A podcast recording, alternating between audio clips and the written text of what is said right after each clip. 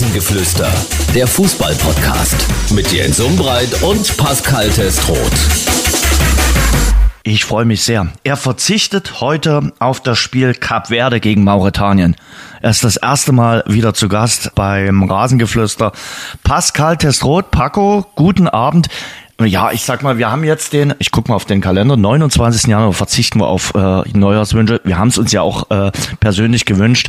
Verbleibende Rest elf Monate wünsche ich dir. Jens, schönen guten Abend. Ähm, ja, wünsche ich dir natürlich auch ein, ein erfolgreiches und gesundes Jahr. Kann man sich, glaube ich, immer wünschen. Ja, Und im Hintergrund läuft Al-Hilal gegen Inter Miami. Wahnsinn, Wahnsinn. Also du guckst aber trotzdem nicht äh, Afrika Cup. Ich kenne einige, die das zum Beispiel in ihrer Jugend und Kindheit immer äh, berauschend geguckt haben. Also die richtige Afrika-Fans waren, weil war ja immer im Winter. Da gab es entweder Hallenfußball oder es gab Afrika Cup. Da gab es ja eine längere Winterpause. Also Hallenfußball gucke ich richtig gerne. Jetzt sind es ja fast nur noch die Legenden. Ähm, Genau. Also wirklich finde ich richtig interessant. Aber Afrika Cup, gebe ich ehrlicherweise zu, habe ich gar kein Interesse für. Also die Ergebnisse habe ich gesehen, aber wilde Ergebnisse halt Ja. auch. Aber ja, vielleicht heute Abend mal Senegal gegen Elfmeinküste. Das könnte ganz interessant sein. Aber Cap Verde gegen Mauretanien hast du ausgelassen. Danke dafür. habe ich, hab ich ausgelassen. Wir haben einiges zu besprechen. Wie gesagt, äh, knapp zwei Monate haben wir nicht im Podcast miteinander gesprochen und es ist einiges passiert. Es sind ähm, ein paar schöne Sachen passiert, es sind ein paar traurige Sachen passiert. Das Traurigste sicherlich der Tod der Legende. Aber man kann es immer noch nicht so richtig greifen und fassen, auch wenn er sicherlich in den letzten Jahren krank gewesen ist.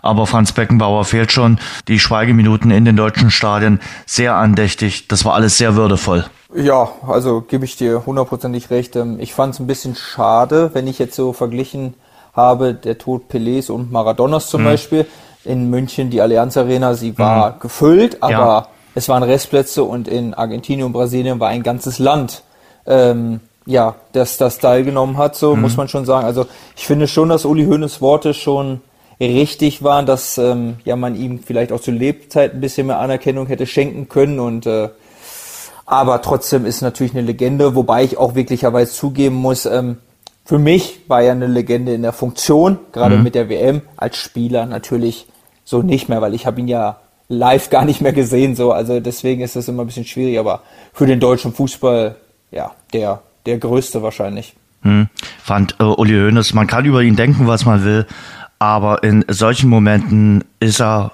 tatsächlich einzigartig. Diese Rede, die er gehalten hat, ohne Skript, äh, wirklich auf den Punkt getroffen. Da hat wirklich jedes Wort gestimmt. Ja, das war ein Gänsehaut-Moment. Und von ganzem Herzen. Ne? Das Fand ich eben auch, wenn, wenn du dann mit Beispielen deine Rede füllen kannst und ein paar Episoden bringen kannst, ja, einfach, einfach großartig. Und ich gebe dir recht, auch ich habe an dem äh, Freitag, wo die Trauerfeier war, gedacht, ach Mensch, eigentlich für den größten deutschen Fußballer, warum ist die Allianz Arena nicht voll? Also sonst ist jedes Heimspiel vom FC Bayern wirklich äh, voll ausverkauft. Und für den, der dafür gesorgt hat, dass der Club dort steht, wo er jetzt ist, oder maßgeblich mit dafür gesorgt hat, da kriegt man das Stadion nicht voll. Irgendwie schade gewesen. Aber es ist ja einfach, ja, typisch deutsch, finde ich. Er hat, er hat, was er alles gemacht hat und wie er in den letzten Jahren ja quasi durch den Kakao gezogen wurde. Und wenn ich dann vergleiche, was Maradona in seiner zu Lebzeiten gemacht hat und der war, der wurde, wie oft war er Nationaltrainer noch? Also, das wäre ja unvorstellbar, wenn das in Deutschland noch, äh, dass einer dann noch so eine Position bekommt und ist leider oft schade, ähm, aber ich glaube, die Sportler haben ihm genug Ehre erwiesen und ähm, man wird auch immer welche erweisen. Das denke ich auch. Genauso bitter und natürlich, was das Lebensalter betrifft, regelrecht tragisch, der Tod von Kai Bernstein, oder? Also, und wenn du siehst, äh, wie in Berlin getrauert wurde, ähm, er hatte gerade angefangen, was bei Hertha aufzubauen. Er hat, glaube ich, dem Club auch eine neue Identität gegeben. Und äh, ich glaube, da hat es vielen auch den äh, Boden unter den Füßen weggerissen. Ja, so, so nah ist der Tod, muss man einfach sagen. Also, das war jetzt ja kein Alter, muss man ja wirklich Nee. sagen. Ähm, er war ja schon ein gewisser Revolutionär und ähm, ich weiß nicht, ob es das überhaupt schon mal gegeben hat in der Fußballgeschichte, dass ein Capo ähm, diese Position einnimmt in einem Verein und das war, glaube ich, für viele Fanszenen in Deutschland, ähm, ja, es hat sich schon hart getroffen und auch da fand ich jetzt am Wochenende Union Berlin Stark, oder? das ist eine Aktion, also in dem Moment so drüber zu stehen und was meinst du, also natürlich ist es immer trieben, aber was meinst du, was die blaue Farbe auf dem Transparent im Union ja. K-Block quasi, ist ja nicht der K-Block, aber der, der ja. Fanblock, äh, dem in Anführungszeichen wehgetan hat und trotzdem ist so, also das zeigt, das zeigt höchste Anerkennung und ähm, aber trotzdem viel zu früh. Ja. Jede Bewegung braucht Visionäre, jeder Verein Charaktere. Ruhe in Frieden, Kai Bernstein. Das äh, prangte da kurz nach der Halbzeit von den äh, Bannern im äh, Block der Eisernen. Und das muss man wirklich sagen, eine Riesenaktion von uh, Union Berlin. Aber eben auch in so vielen Stadien wurde Kai Bernstein gedacht, äh, gerade von den aktiven Fanszenen, auch hier in Dresden, weil er natürlich auch eine Dresdner Vergangenheit äh, hatte. Er ist ja hier in Dresden äh, groß geworden, bevor er dann nach Berlin gezogen ist und äh, hatte hier auch viele Bekannte noch und deshalb war auch hier in Dresden die Trauer um Kai Bernstein riesengroß. Ähm, weil du Union angesprochen hast, da kommen wir mal zum ersten tagesaktuellen oder aktuellen äh, Thema. Nenad Bielica. Das bin ich bei dem Thema, wer unter euch ohne Sünde ist, der werfe den ersten Stein. Natürlich geht die Aktion nicht, die er gemacht hat am Mittwoch. Und ja, es ist ein heißblütiger Kroate.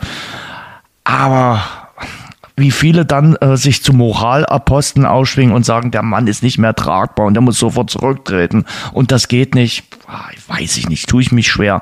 Am Ende zählt doch das, was er als Trainer leistet. Das kann ich nicht einschätzen. Da scheint es möglicherweise auch das ein oder andere Problem zu geben. Aber die Aktion, dafür ist er gesperrt worden, dafür hat er sich jetzt dann auch ordentlich entschuldigt. Ich dachte, diese Thematik würde in Anführungszeichen gar nicht aufkommen, weil hm. eine Sperre vom DFB kommen würde über drei Monate, wie ja. zum Beispiel bei Norbert Meyer. Und in dem Moment wäre die Thematik wahrscheinlich gar nicht mehr gekommen, weil ähm, ja, wenn ein Trainer drei Monate gesperrt ist, ich glaube nicht, dass er dann noch äh, Trainer einer Mannschaft bleibt. Also mhm. kann ich mir da nicht vorstellen. Ja, war schon eine, schon eine wilde Aktion, muss ich echt sagen. Was denkst denn du als Spieler?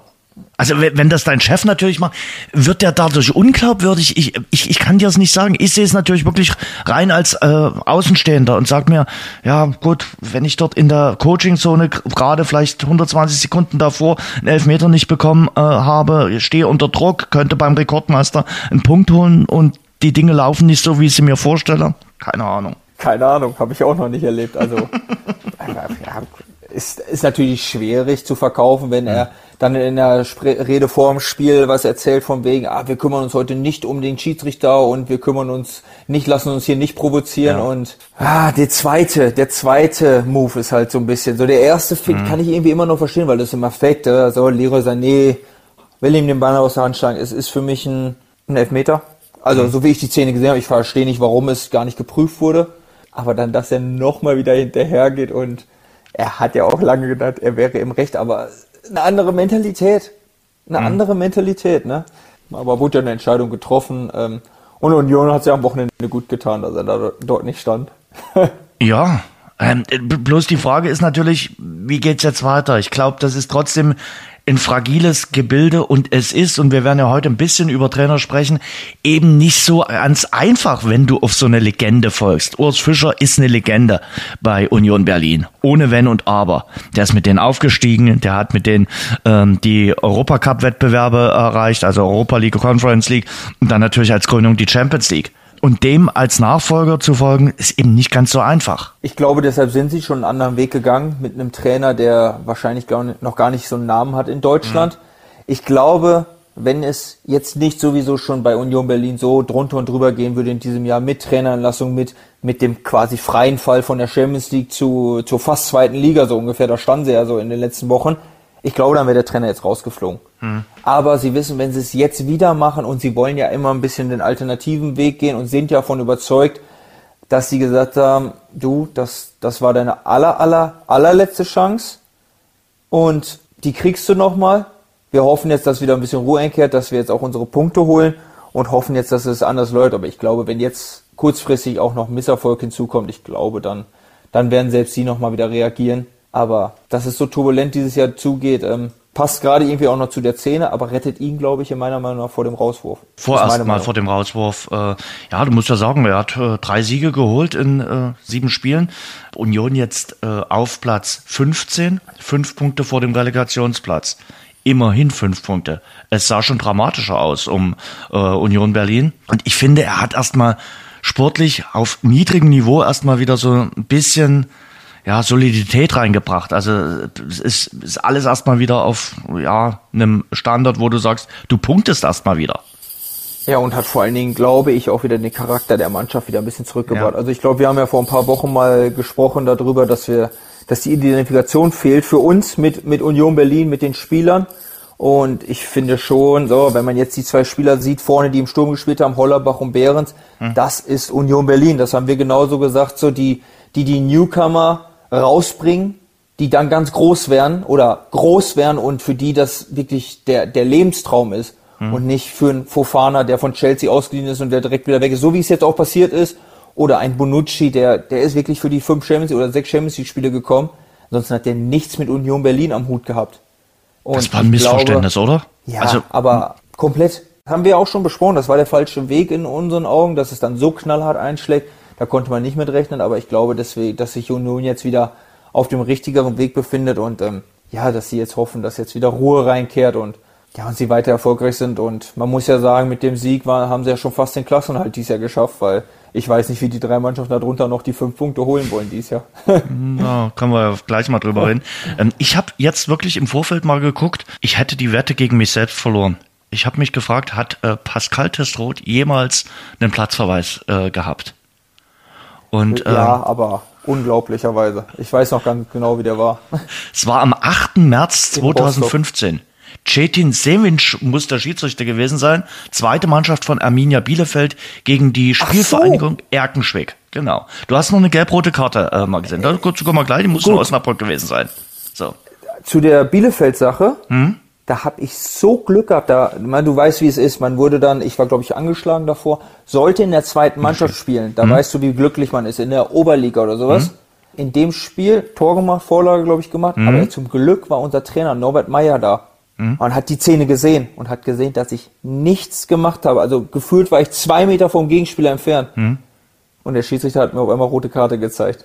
Also das war wirklich die einzige. Und die andere war in Rostock, weiß ich noch, Richtig. der 100. Minute oder so das war bitter. Kopfballduell gegen Kolke und ja, ihn zu feste getroffen und da dann für Gelb-Rot bekommen. Mhm. Das waren die einzigen beiden, ne? Ja. Und jetzt habe ich, glaube ich, seit drei Jahren keine gelbe Karte mehr bekommen. Ja. Du mit gelben Karten, ich habe hab so aktuell meine Wetten laufen ja, mit. Ja, aber nicht gedacht vor zwei Spieltagen. Ja. Ja. Jetzt hätte ich auch gedacht, hm, jetzt könnte er auch noch mal eine machen können, aber wollte er jetzt nicht mehr. Nee, nee, nee, nee. Aber wie gesagt, wir haben ja noch ein bisschen Zeit, die Saison geht noch ein Weilchen und von daher, ich bin ganz guten Mutes, dass ich, dass ich die Wette äh, gewinne. Aber wie gesagt, äh, ich hätte ja gedacht, äh, dass du niemals rot gesehen hast, aber äh, dann ja auch zu Unrecht. Aber das, das könnt ihr auch. Also so, so rote oder gelbe Karten dann noch zu bewerten und zu sagen, na, die, das war niemals eine rote Karte. Das ja, war wobei gelb-rot habe ich ja gesagt, die ja, war, ja. das war doofe Aktion. Also Wer in Torwart reinspringen darf man nicht. Ja. Aber die rote war zu Unrecht, hundertprozentig. Aber naja. Weil du Abstiegskampf jetzt gerade erwähnt hast, ist bei Köln jetzt so ein bisschen mit dem neuen Trainer wo ich mich auch gewundert habe, dass sie sich äh, Schulz geholt haben, so ein bisschen Hoffnung jetzt entstanden. Also sind die Kölner die Einäugigen unter den Blinden und Darmstadt und Mainz hoffnungslos im Abstiegskampf? Ich hoffe es. Ich hoffe es, dass der FC Köln in der, in der Bundesliga bleibt. Aber wo du gerade Darmstadt sagst und die Wette, Kannst du dich noch an den Saisonbeginn erinnern? Mhm. Ja. Wo stehen denn unsere beiden Mannschaften? Oder gibst du jetzt schon auf oder denkst ja, du, dass hatten wir gewettet? Dass, ich hab, ja, du hast du hast recht. Also mit, mit Heidenheim hast du hundertprozentig recht. Also ich hätte, das hätte ich auch nicht gedacht, aber dass äh, Darmstadt die zwölf Punkte noch aufholt gegenüber Heidenheim, das glaube ich, ich im Leben nicht mehr. mehr. Nee, ich auch nicht. Also da müssen wir, aber schön, dass du mich daran nochmal erinnerst. nee, aber hast ja recht. Da hätte ich wirklich gedacht, dass es Darmstadt auch aufgrund des Publikums und äh, des Trainers äh, ja irgendwie besser hinbekommt. Ja, ich habe an Heidenheim geglaubt, weil ich einfach gedacht habe, die werden ihren Spielstil nicht verändern. Mhm. Und wie gesagt, aus eigener Erfahrung dort, glaube ich, ja noch nie gewonnen. Nee, das ist einfach unangenehm. So und das tun sich einfach so viele Mannschaften schwer. Und die Art und Weise, wie Heidenheim Fußball spielt, tut dann halt auch den großen Fußballern dann doch noch weh und ähm, die sind Zehnter. Aber um zurück, ja, Wahnsinn. Die sind Zehnter und haben 23 Punkte und schon sechs Siege eingefahren als Aussteiger. Also, Hut ab. Mhm. Zurück zu der Mainz und Darmstadt. Ja. ja, ich, also wie gesagt, ich, ich hoffe, dass der FC Köln in der, in der Bundesliga bleibt. Mhm. Ja, die anderen beiden Mannschaften ist wirklich, Ja, ich sehe da aber auch nichts. Ne? Also klar, Darmstadt hat sich jetzt mal gewehrt gegen Frankfurt und in so einem Derby noch so, aber Mainz spielt einfach zu viel Un Unentschieden, finde ich. Also die, was die an Unentschieden zusammen spielen, das ist ja schön und gut. Die haben ja unter anderem in, in, in Dortmund unter Unentschieden gespielt. Das ist alles okay. Aber du musst halt auch mal äh, ein, ein Spiel gewinnen. So, ein Sieg. Ich glaube, der eine Sieg war gegen RB Leipzig. ja. ja, überleg mal. Es Ja, und die anderen holen gerade ihre Punkte, ne? Union Genau. jetzt gewonnen, Werder Bremen. Mhm. Auf einmal wieder, die ja mit drin waren, gewinnen in München. Deine hat ja Bremer. auch schon, ne? Ja. Wie gesagt, äh, zuletzt wirklich einen guten Lauf. Äh, Die Ja. können eher nach oben schauen, äh, Werder Bremen. Also du, es geht der Blick, glaube ich, weg von den äh, Abstiegsplätzen. Ja, und ich sehe da keine, der mal so unten reinrutschen kann, weil den Mannschaften, die, die holen alle ihre Siege Ja. irgendwo. Bochum holt immer ihre Punkte irgendwie. Und die drei, ja, wie gesagt, also gefühlte fünf Punkte. Natürlich werden sie noch fünf Punkte holen, aber, aber alle drei das hinkriegen, ist schon, schon fraglich. Und ähm, Es kommt ja irgendwann dieser Zeitpunkt, äh, so Mitte, Ende der Saison, wo die dann alle nochmal anfangen zu punkten. Ne? Aber da Genau. kann es eben zu spät sein, finde ich. ja, also wie gesagt, ich glaube, die drei machen es unter sich aus und ich hoffe da ganz ehrlich, auch wenn ich Darmstadt auch cool finde, also das muss ich Ja. auch sagen, aber trotzdem hofft man doch irgendwie mehr, dass der FC Köln äh, ja in der Bundesliga bleibt. Für die Liga wäre in der das zweiten Liga wichtig. haben sie, naja, für die Liga ist wichtig, aber für die zweite Liga wäre es natürlich schon wieder spektakulär. Ja. Also, Also- die dabei sind. Samstagabend in, in, in Köln, herausragend Ah, wow. das. Also das ist äh, schon schön. Also viel Folklore und äh, dort macht Fußballspielen immer Spaß. Nicht immer Mhm. das Ergebnis, das gebe ich auch gerne zu. Ja, ich Aber- auch. Aber das ist schon äh, schön. Und oben? Zittert Leverkusen jetzt ein bisschen nach dem Wochenende oder sagst du, ach komm, äh, die haben ja gut gespielt gegen Gladbach. Ich fand wirklich, sie haben gut gespielt. Sie haben so ein bisschen, finde ich, Pep Guardiola Gedächtnisfußball gespielt wieder. So, also das ist, ich habe es mir live angeguckt, weil ich war ja die komplette Fahrt im, im Bus. Hm. Ähm, aber es ist jetzt das dritte Spiel, ne, wo sie schon so spielen. Also beziehungsweise ähm, wo sie wo sie probieren hinten raus, guck mal, in Augsburg in der letzten Minute, in Mhm. Leipzig in der letzten Minute und jetzt hat es mal nicht geklappt. Aber auf Dauer wirst du schon Erfolg haben. Und das Problem, in Anführungszeichen, ist jetzt wieder, Bayern hat es in der eigenen Hand. Wenn sie alles gewinnen, würden sie Meister werden. Ähm, Aber spielen schon, schon beeindruckenden Fußball, die Leverkusen. Also wie sie es schaffen, es war immerhin Borussia Mönchengladbach und äh, Also Gladbach ist ja gar nicht rausgekommen.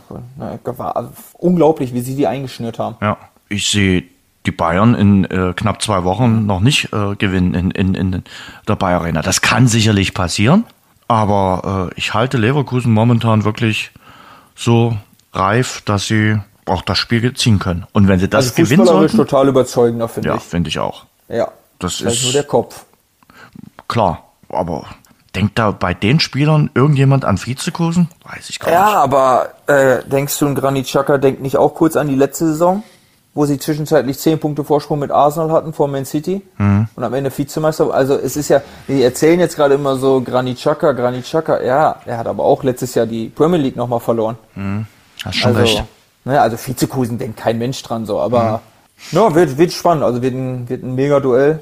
Ja. Jetzt hat er ja nur Mega-Duelle Leverkusen. Erst Pokal Stuttgart, glaube ich, und Mhm. dann Bayern. Also die haben jetzt ja auch ein bisschen Glück mit dem Afrika-Cup, muss man ja auch sagen. Jetzt habe ich heute gelesen, dass beide Verteidiger auf jeden Fall zurück sind. Ja, Boniface tut ihnen natürlich weh, aber Das tut weh, aber da haben sie sich ja jetzt auch nochmal äh, was äh, geholt auf dem Transfermarkt. Von daher, ich glaube, die, die Bayern sind jetzt natürlich auch nicht in, in, in Bestbesetzung. Wer dort alles ausfällt, das ist schon dramatisch. das ist schon, also finde ich schon, schon Wahnsinn, wie knallhart es auch teilweise kommen kann. Und ähm, also jetzt muss man ja gerade sagen, jetzt darf ja maximal noch Musiala ausfallen, weil da hättest du noch Thomas Müller als Ersatz so, aber Ja, das will aber Tuchel den nicht. Also, Positionen- wie gesagt, nee, nee, nee, das will er nicht. aber auf den anderen Positionen, also die haben ja, die haben ja wirklich keine Spieler mehr. Hast du Hamann gestern äh, mitbekommen? Äh, sicherlich hast du es mitbekommen bei Sky 90. Also ich finde, Freunde werden die beide nicht mehr in, in, in diesem Leben. Also das äh, ist, glaube ich, ausgeschlossen. Und man hat wirklich tatsächlich so ein bisschen das Gefühl, ich glaube, Marcel Ralf hat es heute gesagt, als hätten die irgendwas persönlich äh, Ja. gegeneinander. Also das, das, das ist mir schon fast ein bisschen zu viel. Ich bin jetzt sicherlich nicht der ganz große Tuchel-Fan, aber er hat ja am Wochenende auch gewonnen in Augsburg. Und Augsburg ist nun nicht einfach. Er hat zuletzt gegen Union gewonnen, gegen Hoffenheim auch, gegen Bremen verloren, sicherlich. Die Spiele sind nicht überzeugend, da gebe ich äh, Hamann sicherlich recht. Aber ich bin immer jemand, der sagt, am Ende erstmal auf das Ergebnis schauen. Ja gut, dafür, da kriegt man die Punkte für. Also mhm. definitiv. Ähm, ja, ich finde es ein bisschen drüber jetzt langsam, was der die, die Hammer macht, ähm, weil es hat ja auch irgendwie immer keine Konsequenz. Der kann rausholen, was er will. Äh, ja, dann hat er wieder ein großes Rücken. Wenn Tuchel antwortet, dann haben alle ein großes Thema wieder. Mhm. Wenn er nicht antwortet, bleibt es immer so stehen. Also gerade jetzt diese Aussagen mit, äh, dass eine Frechheit ist mit Spanien, also finde ich jetzt. Er hat gesagt, dass die Liga interessant ist und äh, er hat ja nicht gesagt, er möchte jetzt der nächste Trainer von nee. Barcelona werden, was er vielleicht wahrscheinlich wirklich werden möchte und so. Ne? Das kann mhm. ja sein, aber ein bisschen übertrieben. Ähm, aber ich kann mir schon vorstellen, dass ähm, alle so gerade so glücklich sind sie auch nicht, weil nee er verhält sich halt schon echt kritisch und ähm, aber ich, ich mag den Didi Hamann einfach nicht, weil mir ist das zu drüber. Also mir ist es ja nur provozieren. Das aber eben so auch nicht nur bei den Bayern. Also ich finde, er provoziert nee, auch bei, bei anderen Vereinen. Er ja, ledert ja, ja auch komplett. gegen alles und jeden und immer wieder und äh, einfach nur der Provokation äh, wegen ja, habe ich manchmal den Eindruck. Ist mir zu viel. Ja, finde ich auch so. So finde ich immer bei Lothar Matthäus ist ein Riesenunterschied. Der kritisiert was, was er denkt. Ja. Also das ist ja seine Meinung, was er mhm. vertritt. Aber wenn dann was gut ist, dann lobt er es auch. Richtig. Aber das kommt ja bei Didi Hamann gar nicht. Ja. Und er sagt auch, okay, das habe ich vielleicht vor einem Vierteljahr mal anders gesehen. So. Ja, ich habe ich hab halt bei Oloda Matthäus das Gefühl, er muss nicht unbedingt im Mittelpunkt stehen, mhm. sondern er hat die Position und er ja. beurteilt es so. Mhm. Und natürlich steht Lothar Matthäus im Mittelpunkt, weil er ist wahrscheinlich neben Beckenbauer der zweitgrößte deutsche mhm. äh, Spieler, den wir hatten. Und ähm, aber Didi Hamann, ich habe das Gefühl, der freut sich tierisch, wenn er morgens die Zeitung aufblättert und äh, er sieht sich selbst drin. Hm. Ich kann es ganz schlecht einschätzen, weil ich mir auch immer denke, okay, was, was würdest du denn jetzt tun? Er war ja nun auch nie ein großer Trainer oder irgend, hat in der Position irgendwas gemacht. Er ist einfach nur Experte und da ist es mir wirklich manchmal ein bisschen zu viel. Und äh, sicherlich, da bin ich auch bei dir, ist das bislang nicht die Traumehe. Also, dass die Überhaupt nicht. Wow. Äh, jeden Tag miteinander kuscheln, der FC Bayern und Thomas Tuchel, den Eindruck, den bekommen wir wirklich nicht vermittelt. So, es ich ist finde auch, so, dass er in seiner Aussage mit den Marktwerten ja auch recht hat. Also wie viel Marktwerte hat er gerade zerstört oder mhm. wie viele Spieler? So, das sind ja, die sind ja jenseits von Gut und Böse, wie die sich mittlerweile alle, was sie für eine Ausstrahlung haben. Also das wirkt nicht, dass er, als wenn der Goretzka, Kimmich, Davis, als ob die glücklich, Müller, als ob die glücklich in die Kabine gehen. Macht jetzt für mich nicht so den Eindruck, aber ich denke mal, die Saison oder der Ausgang der Saison wird äh, entscheidend sein, wie es mit Tuchel und dem FC Bayern äh, weitergeht. Wenn dann Trainerposten frei werden würde, wären ja ein paar Trainer dann im Sommer auf dem Markt. Wobei ich. Der eine glaube ich nicht. Nein. Ich kann mir eigentlich äh, Xavi auch nicht vorstellen beim FC Bayern. Also ähm, ich glaube ich gar nicht gedacht habe. Stimmt, den gibt es auch noch. Ja. Jetzt. Darüber will ich jetzt mal ein bisschen mit dir reden. Was hast du am Freitag gedacht? Also ich war ein bisschen überrascht, aber nicht komplett. Es hat mich nicht komplett aus den Latschen gehoben, als äh, Freitagmittag die Nachricht kam, dass Jürgen Klopp zum Saisonende aufhören äh, wird. Ich hatte neulich mal, glaube ein Viertel, halbes Jahr her, Hotel Matze gehört mit Jürgen Klopp. Fand ich sehr schön und sehr interessant, das Interview. Redete auch sehr, sehr lange, nicht nur über Fußball.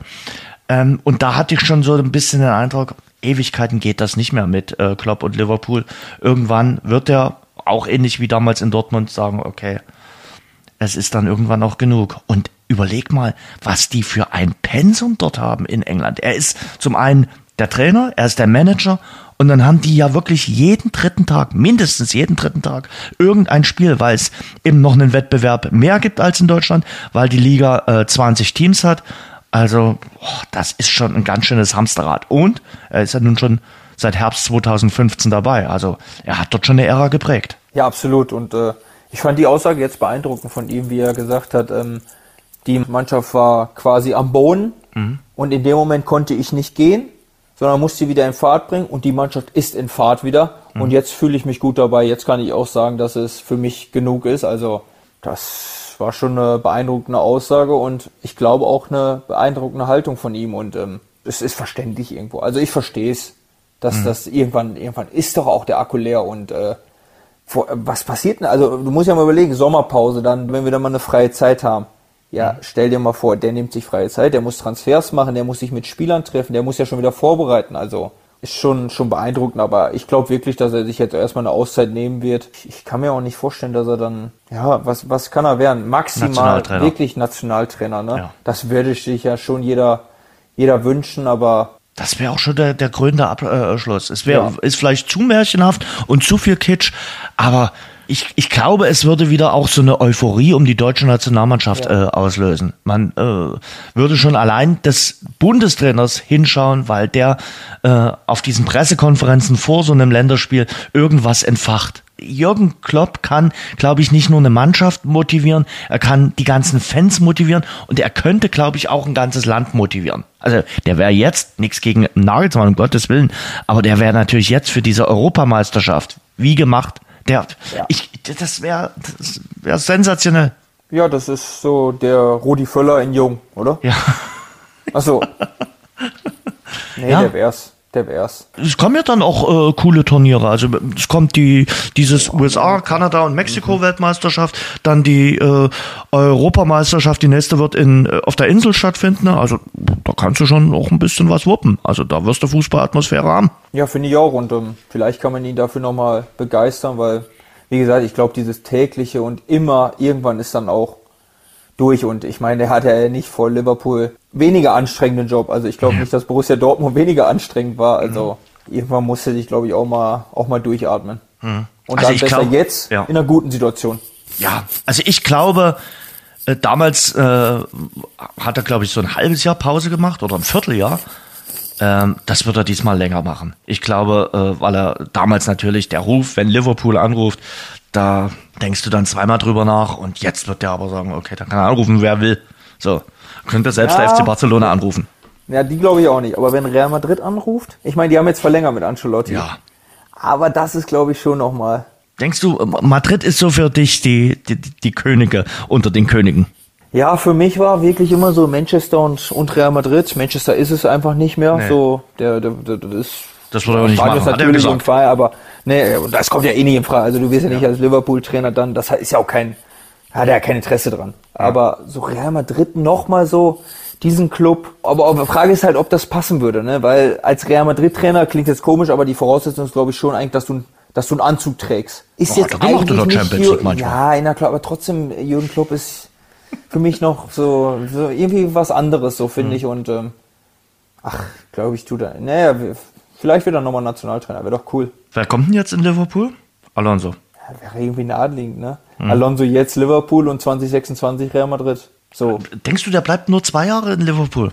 Die wollen doch auch immer Trainer haben, die so eine kleine Ära prägen. Wobei ich sage, der Nachfolger von Jürgen Klopp, egal wie er heißt, äh, wird es nicht einfach haben. Ist schon undankbar, ne? Mhm. Das Gute ist, dass Xavi Alonso halt schon ja, jetzt äh, trainiert, also als Trainer ja. trainiert, so, so, so der nach, was war bei Chelsea, bei Lampard, ne? Kurz mhm. mal hat ja gar nicht geklappt, aber das war gefühlt auch sein erster, erster richtiger großer Job. Also natürlich ist nochmal äh, Liverpool zu Leverkusen eine deutliche Steigerung, aber so, der trainiert jetzt schon mal Europa League, der trainiert äh, Spitzenmannschaft.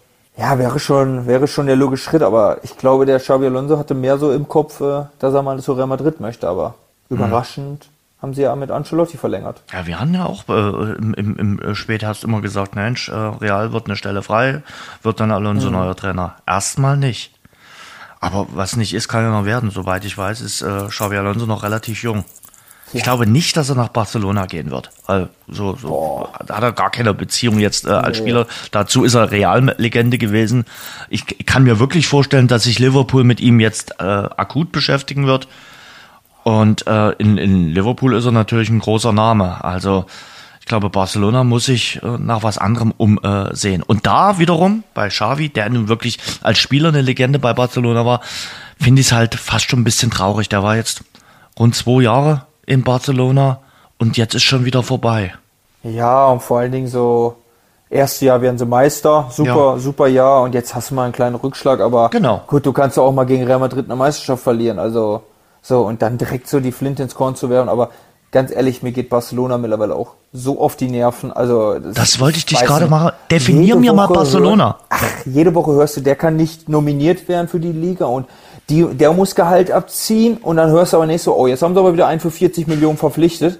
Äh, was ist das? Also, ist ja, ich kann da, nee. Also, dann liest jetzt, weiß nicht, drei Milliarden Minus mhm. und äh, Schulden und äh, aber den Spieler, den Spieler, den Spieler, den Spieler wollen sie alle haben. Aber brauchen auch einen neuen Trainer. Und fällt dir jetzt auf die Schnelle, äh, ja, Jürgen Klopp sicherlich ein. Hansi Flick, habe ich gelesen. Kann ich mir auch nicht vorstellen. glaube, du solltest halt schon ein paar Brocken Spanisch wenigstens können. Wäre ganz gut, ne? Oder wenigstens gepflegtes Englisch.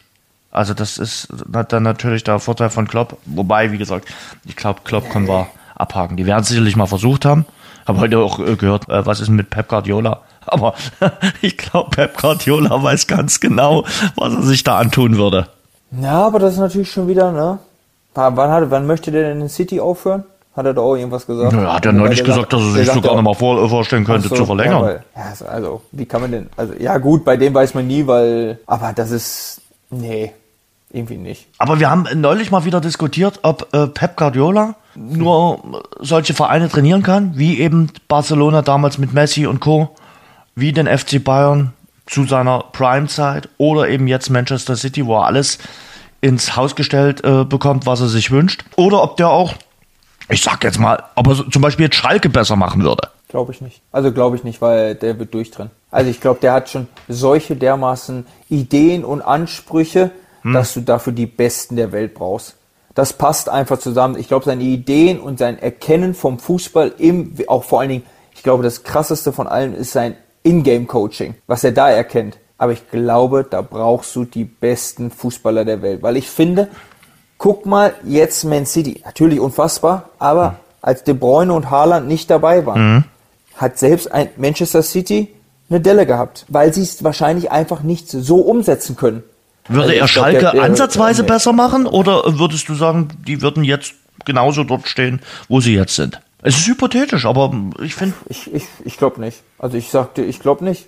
Der, also was soll der den Innenverteidigern denn sagen? Weil ich glaube es nicht mit dem, mit dem ganzen Komplex. Ähm, wobei man muss ja auch wirklich sagen, mit der aktuellen Mannschaft ist er ja auch immer nicht so wahnsinnig, sondern es dauert bei ihm ja schon ja. wirklich so ein, zwei Jährchen, bis er sich so seine Puzzleteile zurecht ähm, schustert. Und trotzdem hat er ja auch Spieler dabei, die er sich holt, wo er auch nichts mehr hat. Wenn ich jetzt ähm, ähm, Calvin Phillips dran denke, habe ich jetzt gelesen, von wie viel tausende Minuten hat er insgesamt äh, 400 oder so gespielt und da haben sie knappe 80 Millionen oder so für ausgegeben. Also der darf natürlich auch mal was probieren und so, aber ich glaube, der braucht schon die, die Besten, aber da kann er dann auch mit umgehen. Ja, das ist, glaube ich, ein bisschen wie mit den Weihnachtsgeschenken. Äh, kannst dich vielleicht dran erinnern, du hast ja irgendwas gewünscht, wo du sagst, ah, das will ich ganz besonders haben und dann merkst du aber, nachdem du das dritte Mal damit gespielt hast, hm, ist doch nicht so der Knall im Alter. Ja. So. dann fliegt es irgendwie in die Ecke und dann sagst du, ja, hätte ich mir lieber was anderes gewünscht. Mancher Spieler, das, das äh, ist halt nicht ein Match mit, mit äh, Pep Guardiola, das muss man einfach so sagen. Also Mourinho hast du ja auch mitbekommen, AS Rom. Fand mhm. ich ein bisschen traurig. Ich mag ja Mourinho. Wirklich so von der Art her. Ähm, die, die Art, die er Fußball spielen lässt, ist jetzt nicht die berauschendste. Also es ist jetzt, ähm, Mourinho-Fußball ist gewöhnungsbedürftig. Aber er ist halt natürlich schon ein Typ. Ja, geil. Dafür geht man ja quasi ins Stadion, beziehungsweise für ihn hört man sich auch eine Pressekonferenz ja, an. Definitiv. Das, das, das will man ja dann doch noch wieder haben. Aber wie sportlich jetzt so war, gut, letztes Jahr im Halbfinale habe ich äh, in der Euroleague gegen Leverkusen ja, gewonnen. Die haben ja, das, das, das, Endspiel äh, erreicht, genau, haben dort dann stimmt, verloren. Also. Stimmt. Also Aber sonst so sportlich hat man jetzt nicht mehr so viel mitbekommen. Nö. Er hat schon ein paar Clubs in seiner Karriere, muss man echt sagen. Ja, das, das stimmt. Dem traue ich schon wieder Barcelona zu. Nochmal so um den, um den anderen noch mal eins auszuwischen und zu sagen, Freunde, ich ja, kann ich auch glaub, Barcelona. kann ja eigentlich Barcelona, weil, wenn wir ehrlich sind, wollen sie Barcelona ja schon, schon einen ganz, ganz tollen Fußball mit tausend das meine ich. Äh, Pässen sehen und da ja. kannst du ja nicht Mourinho holen, aber sag niemals nie. Was ist denn, äh, weil wir mit Schalke, über Schalke gesprochen haben, also ich glaube, zu Hause kannst du mal ein Heimspiel verlieren gegen einen Aufstiegsaspiranten, über den ich auch gleich mit dir sprechen will. Aber der Auftritt in Kaiserslautern war schon beängstigend. Ich glaube, die wiegen sich immer noch so in einer gewissen Sicherheit, oder? Also nach dem Motto, ach komm, wir haben schon noch die Qualität, wir schaffen das schon. Also aufsteigen werden wir wahrscheinlich nicht mehr, aber wir sind nächstes Jahr definitiv dabei in Liga 2. Trügerisch. Aber vermutlich, äh, einige denken schon noch, ah, wenn wir aber jetzt das nächste Spiel gewinnen und dann nochmal, ja, dann können wir vielleicht doch nochmal aufsteigen. So, also. wow. Denkst du? Also das, ja, wahrscheinlich schon. Also, puh, das erinnert mich ein bisschen an Bielefeld letztes Jahr. Ge ne? Genau so. auch gedacht, vom genau. Kader her, ach, uns kann ja gar nichts passieren. Ja. Aber das war ja erschreckend, der Auftritt gegen, gegen Lautern jetzt. Also Lautern hat die ja wirklich in Grund und Boden gespielt, dominiert. Und Lautern ist jetzt in den letzten Spielen nicht dafür bekannt gewesen, dass sie eine Mannschaft erdrücken, sondern mhm. ja, und Braunschweig finde ich richtig gut im Moment. Ja. Die spielen jetzt gegeneinander, aber die finde ich richtig gut im Moment. Mhm. Rostock weiß, worum es geht da unten. Mhm. Ich glaube, Osnabrück wird nicht mehr rankommen, leider, Nee. aber das glaube ich nicht mehr. Und dann Wiesbaden hat jetzt gewonnen gegen Hertha. Also, Schalke sollte sich echt nicht zu sicher sein. Jetzt am Wochenende Duell gegen Braunschweig. Äh, sehe ich Braunschweig in der Favoritenrolle. Echt? Also, die haben die letzten vier Spiele gewonnen. Ich weiß. Glücklich. Daniel Scherning als Trainer. Also äh, das war mal dann die richtige Trainerwahl. Das hat gepasst, ja. Jedenfalls für den Moment. Also das äh, muss man Eintracht Braunschweig äh, zuwilligen. Ich finde die Situation für Schalke echt brutal. Äh, und äh, hattest du vor zwei Jahren, als du aufgestiegen bist aus der zweiten Liga, wirklich diesen enge Band da mit den Fans? Weiß ich das in, in dieser Saison nicht. Und dann ist jetzt natürlich vieles neu. Neuer Sportchef, immer noch ein relativ neuer Trainer. Beide kennen die zweite Liga jetzt nicht aus dem FF. Das ist schwierig. Ich finde den Trainer auch schwierig, so, also gerade auf Schalke, Ja. wo man ja, ja, jetzt auch nicht böse gemeint, aber da ist jetzt die Fachsprache jetzt auch drunterrum nicht unbedingt Englisch. Also, da, ich weiß nicht, da gehört ein anderer für mich hin. Und wie lange noch Tim Walter beim Hamburger SV? Darfst du so ein Spiel vergeigen? Du kommst wieder ran, äh, also du liegst 0-2 hinten, katastrophale Anfangsphase, bist dann dran, alles spricht für dich und vergeigst es trotzdem? Also ich, ich glaube, klar, hast du die Woche davor auf Schalke gewonnen. Ich glaube, in dieser Saison müssen die aufsteigen. In der Konstellation dort vorne. Weil Hertha spielt äh, keine Rolle im Aufstiegskampf. Über Schalke haben wir gesprochen. Also, und der HSV hat einen brutal starken Kader. 100 Prozent. Also, was haben die für einen Kader? Und wer ist noch oben mit dabei? Also, St. Pauli, okay, sage ich schon. Ja. Die waren vor der Saison schon so Top 5 schon, glaube ich, von der Mannschaft gesehen. Ähm, aber ich finde jetzt gerade Kiel und Fürth, Kiel hat noch kein Spiel gewonnen in der Rückrunde, also haben die beiden verloren und sind trotzdem weiter Dritter. Ne, also deswegen, und die sind jetzt für mich nicht so die, also Hamburg muss, ohne Wenn und Aber, mit der Genau. Ausgangslage und mit den großen Konkurrenten, die nicht oben dabei sind, Mhm. musst du jetzt aufsteigen und, ähm, aber wer kommt dann? Also kann Baumgart? ich mir fast nur Baumgart vorstellen. Genau. Aber es ist so ein bisschen so Jonas Bolt. Ich weiß es nicht, ob er oder ob sie jetzt nicht so, ach, wir ziehen das jetzt auf jeden Fall durch, egal wie, weil sie ja immer noch da oben sind, aber sie hätten, meiner Meinung nach, hätten sie schon weiter weg sein müssten, eigentlich. Also das ist, eigentlich ist die Situation äh, für den HSV äh, oder müsste die Situation viel besser dastehen. Die müssten eigentlich dort sein, wo St. Pauli jetzt ist. St. Pauli, klar, äh, weiterhin ungeschlagen, machen das brutal gut. Haben zwar 9 Unentschieden, äh, spielen nicht immer hopp oder top, aber das ist wirklich außergewöhnlich gut. Bin mal gespannt, ob sie ihren Trainer halten können. Ob sie Fabian Hürzler halten können. Ja, ich glaube nicht. Da, äh, über die Thematik habe ich jetzt am Wochenende auch mit meinem Teamkollegen gesprochen. So, ähm, so, das ist ja auch mal so die Thematik. Dann eigentlich müsste er doch vielleicht auch mal andersherum sagen, so, ja gut, dann, dann gibt mir einen Acht-Jahres-Vertrag so ungefähr, aber mit ähm, gleichem Gehalt erste, zweite Liga so. Also, wie seid ihr denn so von mir überzeugt so? Weil klar sind sie jetzt von überzeugt, aber Fakt ist doch, du weißt auch, du wirst jetzt vielleicht aufsteigen, dann wird Pauli nicht gerade unbedingt oben mitspielen. Und dann bist du schon wieder, dann fangen sie schon wieder irgendwann an, den Trainer anzuzählen. Und dann ist schon wieder und die große Chance, die er jetzt hat, wahrscheinlich weg, weil es klingt jetzt echt komisch, aber ich kann mir schon vorstellen, wenn der, wenn der Xabi Alonso zu Liverpool geht, dass sich Bayer Leverkusen mit so einem Trainer beschäftigt. Kann ich mir vorstellen. Ist vielleicht krasser Schritt, aber also ich höre nur Gutes von dem. Ja, du, ich, ich habe bis jetzt auch nichts Negatives. Das einzige Negative, was immer ein bisschen durchdringt, das muss ja, da haben wir ja nun auch schon drüber geredet, äh, dass er in der Coachingzone jetzt äh, wirklich sehr aktiv ist. Also äh, ich glaube, in der zweiten Liga ist er der erste Trainer, der in Ja. dieser Saison eine Gelbsperre hatte. Ja, aber ist das negativ? Also Ja, ich sag ja. Jürgen Klopp lieben wir alle dafür. Ja, genau. Das ist also, ja so, ne? Das willst du ja. Ich glaube nicht, dass er bis zu seinem Lebensende Trainer beim FC St. Pauli sein wird. Das ist, das ist klar. Aber ja, wenn du aufsteigst, Ja, natürlich bombastisch, geiler Verein und so, aber du Mann, wir, wir stecken nicht mit drin. Du weißt ja nicht, ähm, was alles erzählt wird und ähm, aber wäre schon geil, wenn Pauli mal wieder mal wieder hochgeht, ey. Das, aber das hätten sie auch verdient.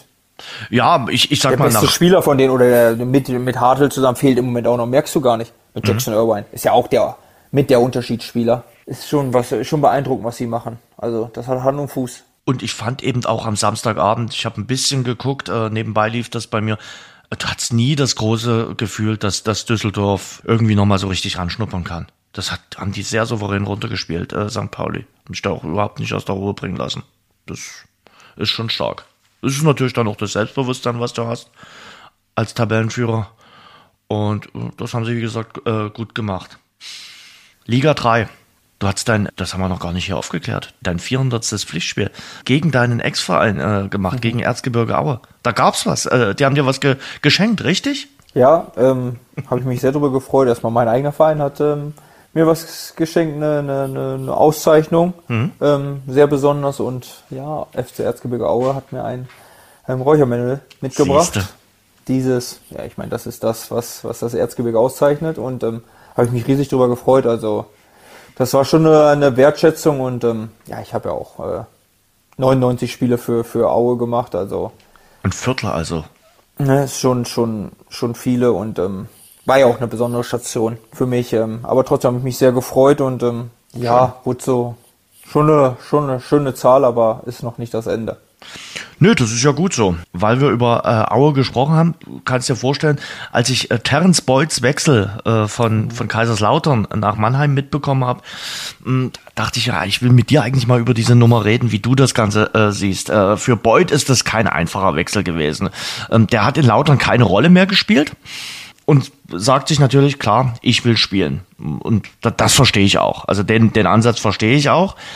Aber er war natürlich beim ersten FC Kaiserslautern schon so gefühlt ein Fußballheld. Äh, hat sich ja auch extra ein Tattoo stechen lassen mit, mit Lautern und hat äh, maßgeblich zum Aufstieg damals in die zweite Liga mit äh, beigetragen.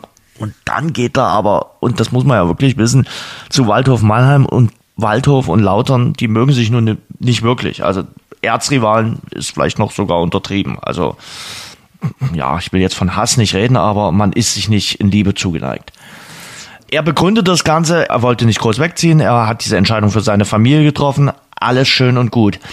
Aber du hast ja irgendwann auch mal so einen ähnlichen Wechsel äh, vollzogen von Dresden ins Erzgebirge. Was ich mich äh, immer frage, ähm, ja, äh, für den Fußballfan ist das natürlich hart. Also ich, ich sag mal, für einen Lautern-Fan kann ich mir vorstellen, der das Terence Boyd-Trikot äh, da im, in seinem Wohnzimmer hängen hat, oh, bricht eine Welt zusammen. Ja, also definitiv, definitiv. Natürlich, ja, schwierig, schwierige Situation, ähm, da was zu, zu sagen, weil, weil ich verstehe Terence. Ähm, mhm. Weil du musst einfach bedenken, natürlich, ich glaube, er hat es geliebt, für Lautern zu spielen und äh, für die Fans zu spielen und er wurde aber knallhart, ja, eigentlich auch aussortiert wieder. Mhm. Obwohl er es alles immer gegeben hat. Und dann ist die Situation, es muss ja überdenken, was für zwei Transfers an dem Tag davor stattgefunden haben. Also sowieso in der Hinrunde schon, dass er ja in die zweite Reihe geschoben wurde. Gut, ist leider im Fußball manchmal so und ähm, da gibt's keinen Platz für Gefühle. Oftmals, weil der Verein entscheidet ja auch so, die, die interessiert ja auch nicht, ob er der, der, der Publikumsliebling ist äh, bei den Fans und äh, ob er alles für den Verein gegeben hat, weil sie haben gesagt, sie haben mit Aachen besseren, dann spielt Aachen. Okay. Dann haben sie jetzt kurz davor Dixon Abiyama und ähm, mhm. Stojkovic verpflichtet. Also ihm ja ganz klar gezeigt, du wirst nicht mehr viele Spiele machen, weil wir sind von dir überhaupt nicht mehr überzeugt. Jetzt hat er noch ein halbes Jahr Vertrag. Du spielst in dem halben Jahr gar nichts mehr. Du möchtest aber noch weiter Fußball spielen ja auch. Mhm. Und dann ergeben sich die Möglichkeiten. Plus deine Familie. Ich kann es zu 100% nachvollziehen, weil es war für mich damals auch mit einem großer Grund. Also ich habe es auch geliebt, für Dresden zu spielen. Zu 100%. Man hat aber auch mir damals ganz klar gezeigt, du bist hier nur noch Stürmer Nummer drei, wir spielen ein anderes System, du wirst nicht mehr viel spielen. Ich kam aus der Situation, dass ich einen Kreuzbandriss in dem Jahr davor hatte. Das mhm. heißt, ich habe schon ein Jahr verpasst. Das wäre dann das zweite Jahr gewesen. Plus, ich war 26 Jahre alt. Was wäre denn danach gekommen? Weil ich glaube nicht, dass jemand gesagt hätte, ah, oh, aber du bist hier so ein Aufstiegsheld und du hast so viel für den Verein gegeben in dem, in dem ersten Jahr und wir sind so dankbar. Ja, natürlich kriegst du weiter einen Vertrag und natürlich spielst du weiter Fußball, weil oftmals ist die Situation ja noch, dass sie sich ganz ins Extreme dreht, dass du dann erst in dem ersten Jahr nicht gehst und dann wollen sie dich auf einmal weghaben. Also deswegen, und ich glaube nicht, dass er so viele Möglichkeiten hatte, das muss man ja auch mal sehen, das weiß man nicht, aber es ist schon ein großer Punkt mit der Familie, das, das, das wird immer oft vergessen, aber er hatte Sandhausen, wie man gehört hat, und Mannheim, das sind die einzigen beiden Clubs, die in der Nähe waren. Kennst, äh, er möchte noch länger, er hat jetzt, was hat er, zweieinhalb Jahre jetzt in Mannheim, es ist ja auch kein Upgrade, was er gemacht hat. Ja, ja. So, wenn er jetzt von Mannheim zu Lautern gegangen wäre, hätte er alles erzählen können, was er will, dann hätte jeder gewusst, ja gut, du gehst äh, eine Liga höher und alles, das ist, äh, brauchst jetzt kein, aber es ist ja kein Upgrade. Er geht ja eine Liga tiefer. Er verdient wahrscheinlich auch weniger. aber du möchtest doch Fußball spielen, du musst doch auch, du musst doch auch Geld verdienen. Natürlich ist das unsere, unsere, unsere Liebe und äh, also bei mir ist es wirklich, dass es vom Hobby zum Beruf wurde. Mhm. Und Fußball steht an eins, aber ähm, du musst doch auch trotzdem Geld verdienen. Mhm. Und der hat nur noch ein halbes Jahr. Lass ihn ein halbes Jahr nicht spielen. Ja, und was kommt dann? Also wie war's denn? Da? Wir können ja heute, ja. da ist ja jetzt wirklich auch viel, viel Gras gewachsen, oder man würde sagen, es ist viel Wasser die Elbe runtergeflossen. Wie war's denn damals bei dir? Wie oft hast du darüber gedacht? Du wusstest ja auch um die Rivalität äh, ja. zwischen äh, Dresden und Au. Du konntest dir ja grundsätzlich vorstellen, dass du jetzt nicht äh, Liebesbekundung von Dynamo-Fans bekommen wirst, weil du zum Erzrivalen wechselst. Jetzt, Jens, jetzt ist die Situation vor dir und ich hatte, ich kam, wie ich gerade schon gesagt habe, einen Kreuzbandriss, hm. bin ein Jahr ausgefallen, habe hm. mir den Allerwertesten aufgerissen, damit ich überhaupt noch äh, in der Saison spielen konnte. Und ich glaube, meine Vorlage in Kaiserslautern war für den Klassenerhalt nicht ganz so unwichtig. Hm. Und dann kommst du vier Wochen später man wird dir mal einfach knallhart vor Augen geführt, nach so einer Verletzung und nach dem, was du auch alles gegeben hast und wie sehr du auch alles für den Verein getan hast. Und kurz gesagt, ja, also Stürmer Nummer drei wirst du wahrscheinlich, wir spielen ein ganz anderes System, wo ich auch genau wusste, in diesem System werde ich niemals funktionieren, weil wenn man gesehen hat, welcher Spielertyp für mich gespielt hat mit Musa Kone, hm. dann ist das ein Unterschied wie Tag und Nacht, muss man ja einfach sagen, von den Qualität, also von den, von den Fähigkeiten, die jeder von uns beiden hatte. Also war ja schon eindeutig zu sehen, okay, auf meine Qualitäten wird nicht mehr Weg gesetzt. Und dann kam die Situation, dass ich ein Jahr nicht gespielt habe, da standen die Vereine nicht Schlange. Und wenn du dann noch dazu die Nummer drei quasi bist. Und dann gab es genau zwei Möglichkeiten für mich auch. Die eine Möglichkeit war in der dritten Liga und die andere Möglichkeit war Aue. Hm. Wo ich mich bis da natürlich in großer Rivalität gelebt habe, weil ich habe äh, Dynamo gelebt und da wusste ich, Aue ist der große Rivale. Und dann kam die Situation aber, dass man sich dann intensiver mit dem Verein stellt. Und dann hat man so eine Überzeugung von dem Verein gemerkt. Also Jens, da ist doch, wer hätte diese Entscheidung nicht getroffen? Wahrscheinlich äh, die 100, die im, im, im K-Block stehen, hätten vielleicht anders. Aber das ist, ist, ist so, eine Situation, so meine Fußballerkarriere wäre wahrscheinlich so zu Ende gewesen. Weil ich hätte wahrscheinlich ein Jahr, hätte man nicht, so wie es dann alles gelaufen ist, ja, dann, dann schon. Aber ich habe vor ein paar Tagen noch das Interview gelesen, nach dem 4-1 äh, zwischen, zwischen Aue und Dresden wo ich das Interview von Christian Walter noch in der, in der Zeitung gelesen habe, wo er ganz klar sagt, ja, wir haben aber tolle Spieler und Paco hätte bei uns nicht mehr gespielt. Das sagt er noch und da muss man die Entscheidung treffen. Also dann nicht zu verstehen, dass für mich der Wechsel der absolut richtigste war und das hat sich im Nachhinein ja auch richtig herausgestellt, weil die Wertschätzung vom Verein war ja viel größer dann danach auch. Für Fans ist das immer brutal. Ja, natürlich, klar, also, und, weil das und, ist und, ihren Herzensverein richtig, und sie haben nur einen Verein. Richtig, richtig. Aber es ist ja auch nicht du, ihr Arbeitgeber genau, und sie müssen nicht von diesem ja. Verein ihre Familie ernähren, mhm.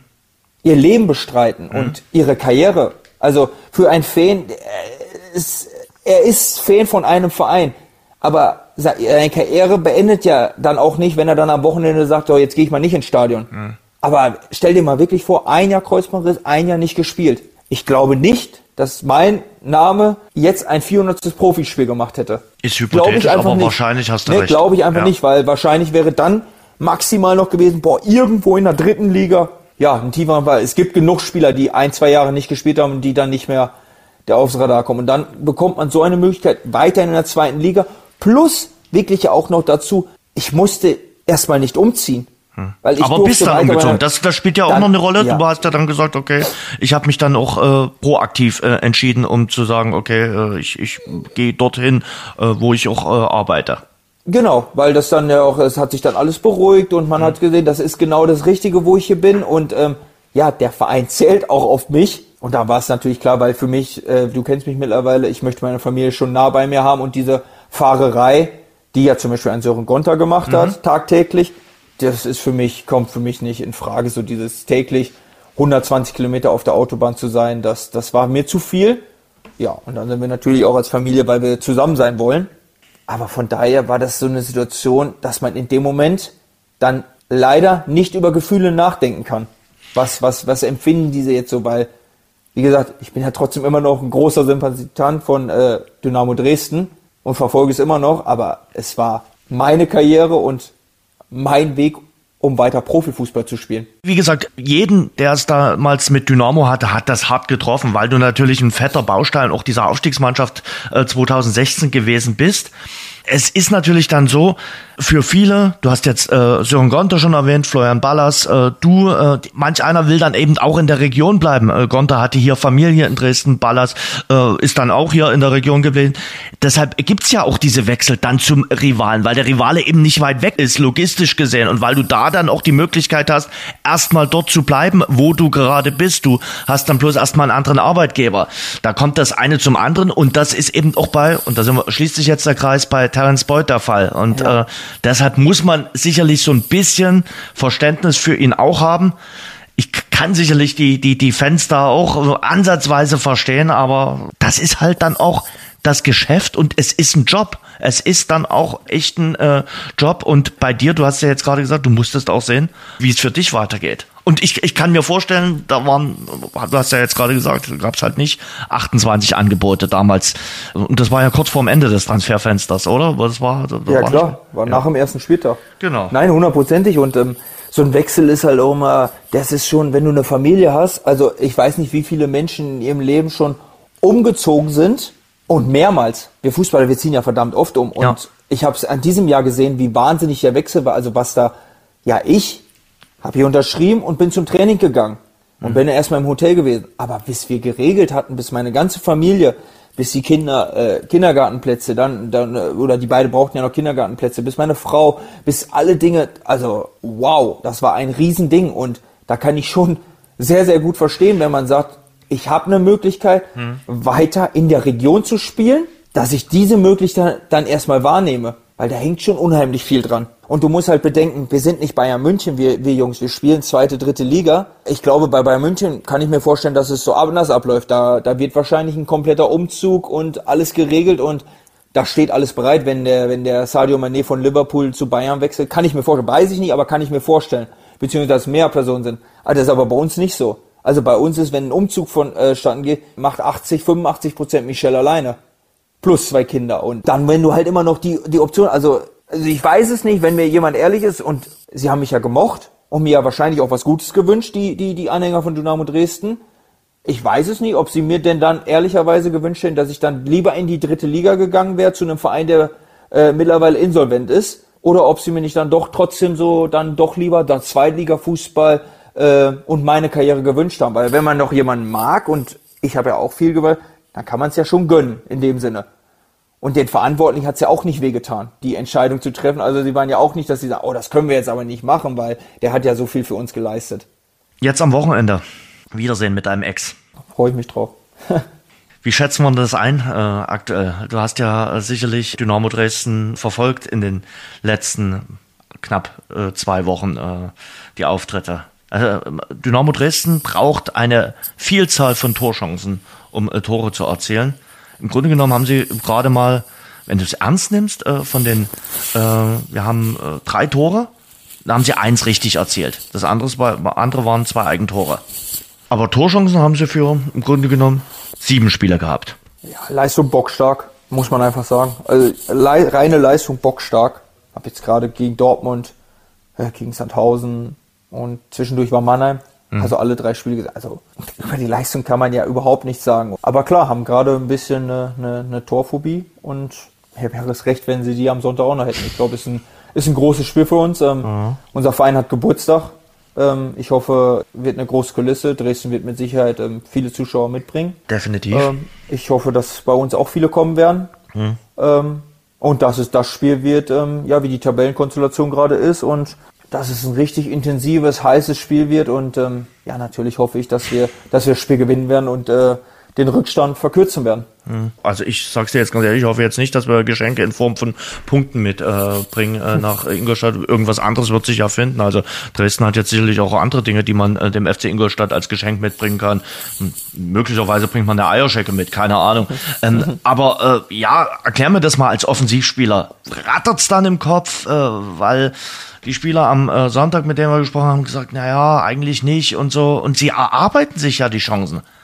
Aber das Auslassen der Chancen, das ist schon augenscheinlich. Und es ist ja jetzt nicht nur in den ersten Spielen in, in diesem Jahr auffällig, sondern es zieht sich ja wie ein roter Faden durch die äh, ganze Saison. Du konntest in der Hinrunde immer ein bisschen kaschieren, aber aktuell denkst du, boah, wie viele Torchancen wollt ihr denn noch haben? Ja, natürlich rattert's. Also ich kenne es ja von mir selbst, wenn man Ja. eine Chance, zwei Chancen, drei Chancen vergibt, dann denkt man ja schon, das kann nicht wahr sein, aber äh, also ich glaube nicht, dass Haupe den am Wochenende extra gegen den Pfosten geschossen hat. Der war Nee. schwieriger gegen Pfosten zu schießen als reinzuschießen. Solche Phasen gibt's, ähm, aber trotzdem finde ich die Leistung, wie sie die bringen, ist schon schon beeindruckend. Also sie für also diese Chancen herauszuspielen in dieser Vielzahl, wer schafft das? Also schaffen ja schafft ja kaum eine Mannschaft, beziehungsweise gar keine Mannschaft und ähm, von daher da da kommt ein richtiges Brett am Sonntag auf uns zu. Aber wenn du die Tordifferenz anschaust, also ihr habt 43 Tore geschossen und äh, Dynamo 36. Mathe Ja. Grundkurs sind immerhin schon sieben Tore mehr. Klar, zehn, zehn Punkte Unterschied. Aber äh, ja, wie gesagt, äh, das Tore-Schießen haben sie für sich noch nicht so richtig in äh, Beschuss genommen, die Dynamos. Und das ist aktuell auch das ganz große Manko. Also ich sag dir jetzt erstmal, wir würden die zehn Punkte mehr lieber nehmen als die sieben Tore mehr. Definitiv. Glaube ich dir. Fakt ist trotzdem, ist es ja ein gutes Zeichen. Aber wir waren auch super effektiv dieses Jahr. Also das muss man einfach sagen. Und wir spielen auch offensiven Fußball. Wir erarbeiten uns ja auch Chancen und äh, geben Vollgas. Ähm, ich glaube, in der Klarheit der Chancen hat Dynamo mehr. Also sie haben wirklich sehr, sehr klare Torchancen und so. Aber du Jens, also wirklich, ich, ich bin gerne dabei, dass sie am Sonntag wenige Chancen haben und die wenigen, die Dynamo hat, äh, sie auch nicht nutzen werden und wir weiter so effektiv bleiben. Und ähm, ja, natürlich unser Ziel, das Spiel zu gewinnen. Spielt das Hinspiel noch eine Rolle? Äh, Bisher nicht. Äh, Wir haben aber auch noch keine Vorbereitung zu, für Dynamo gestartet. Ich weiß nicht, ob die Thematik ähm, Kutschke Fröde nochmal ähm, Thema wird, die, die, die rote Karte. Ähm, Aber klar, wir haben im Hinspiel verloren und ähm, das Rückspiel wollen wir zu Hause auf jeden Fall gewinnen. Seid jetzt ein bisschen in Fahrt gekommen, kann man sagen. Also wenn man die Rückrundentabelle, Rückrundentabelle kommt ja auch äh, der letzte Spieltag äh, vom Vorjahr noch mit rein, ist jetzt auch noch nicht die Wucht in Tüten äh, beim FC Ingolstadt. Äh, ein Sieg, zwei Unentschieden, äh, eine Niederlage. Aber wie gesagt, der Sieg in Saarbrücken war schon unheimlich wichtig. Ja, war super wichtig, vor allen Dingen, wenn man das ganze Wochenende gesehen hat. Also oben haben Ja. wir bis auf Regensburg schon alle ähm, Punkte verloren und da konnten wir jetzt mal wieder ranrücken. Ähm, war, glaube ich, ein glücklicher Sieg, aber wie gesagt, am Ende dann auch egal, weil wir haben die Punkte erstmal.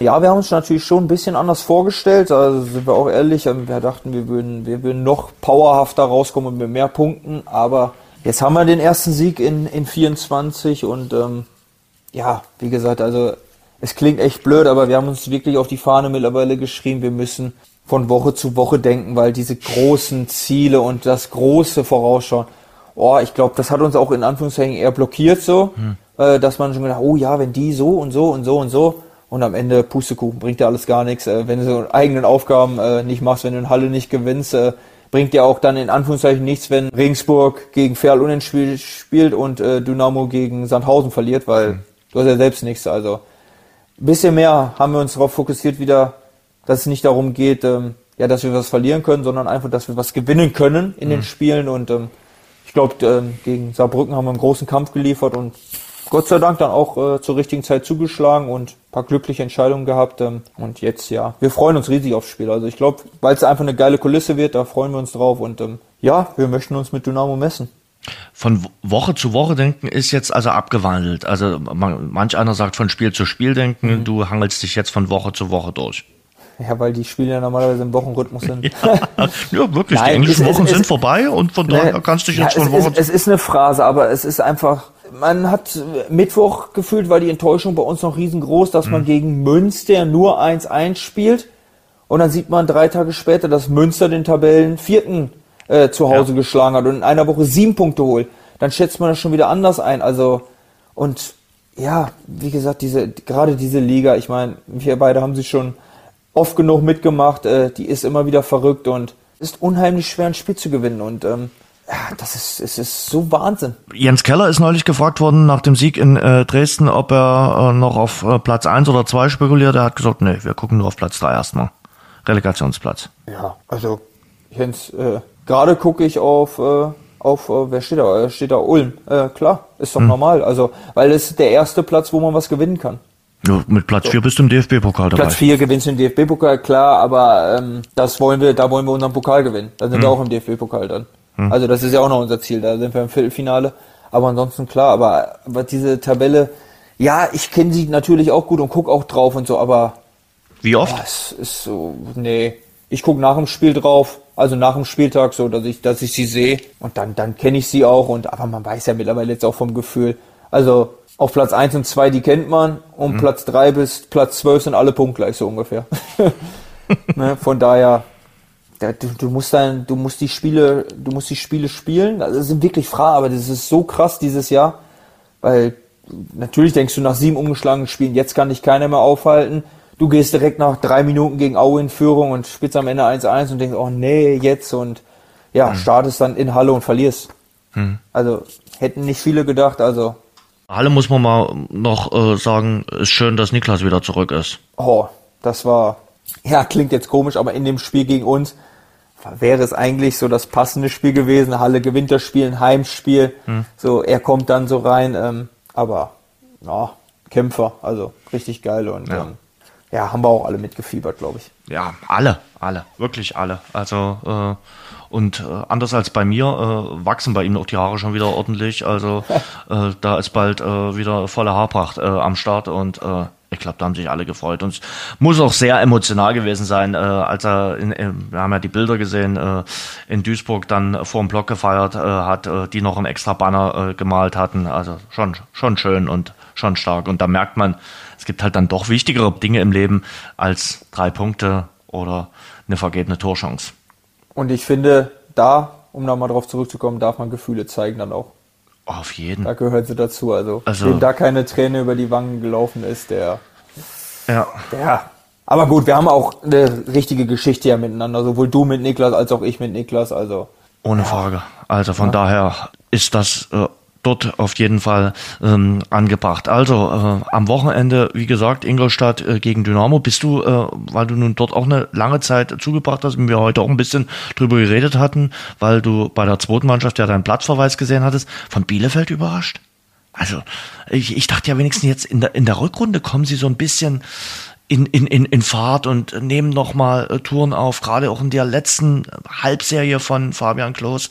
Aber es geht ja gar nichts bei Arminia Bielefeld. Man muss ja fast Angst haben, dass die es schaffen, sogar noch, noch mal abzusteigen. Vor allen Dingen muss man ja sagen, ähm, haben sie einen super Transfer gemacht mit Korbatz von, von Ferl, der war neben Batista Meyer der, der prägende Spieler und ich dachte eigentlich, also sie waren gegen uns richtig stark, haben aber danach ja schon so die Delle gehabt. Ähm, Im Moment äh, ja, sieht's nicht gut aus, also aber sie werden sich wieder fangen. Hoffentlich. Ein Traditionsverein wird es wahrscheinlich erwischen. Also ich kann mir nicht vorstellen, dass dort äh, Duisburg, Mannheim, Bielefeld, 1860, die dort alle unten drum schwirren, äh, dass die dort heil rauskommen. Freiburg 2 ist für mich weg. Ist ähnlich ja. wie in Liga 2 Osnabrück. Wird Freiburg 2 erwischen. Äh, das war einfach ein zu großer Aderlass nach dieser tollen Saison in der äh, letzten Spielzeit. Das konnten die nicht kompensieren. Und die anderen mischen so mit, wobei Duisburg natürlich auch schon Rückstand hat, äh, der entsprechend groß ist. Das sind ja sieben Punkte auf Halle. Ja, und haben das direkte Duell verloren zu Hause gegen Halle. Ja, wir haben sie alle fast noch. Ja, wir haben sie alle noch. Also von daher ähm, bin gespannt. Paco, dann sind wir durch. Ich hoffe auf ein gutes Spiel. Vielleicht noch eine Vorgabe für den, für den Sonntag. Hatte mir übrigens einer geschrieben. Fra frag doch mal äh, Paco Testrot. Äh, du kannst ja Paul Will vielleicht so ich kann ich doch überhaupt nicht. Ey. Ich frage für einen kann Freund. Ich doch überhaupt nicht. Mal schauen. Paco, pass gut auf dich auf. Äh, ein gutes Spiel wünsche ich uns äh, am, am, am Sonntag. Äh, ja, ich glaube, wir sind, was das Ergebnis betrifft, unterschiedlicher Meinung. Definitiv. Aber ist ja okay. es ist okay. Wir hören uns im Februar wieder und äh, da wird dann schon wieder einiges äh, passiert sein.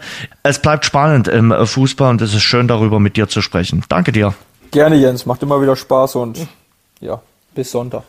Bis Sonntag. Das war das Rasengeflüster, der Fußball-Podcast. Danke fürs Zuhören. Abonniert uns bei Spotify, Apple Podcast und überall dort, wo es Podcasts gibt. Mehr auch im Netz unter rasengeflüster.de.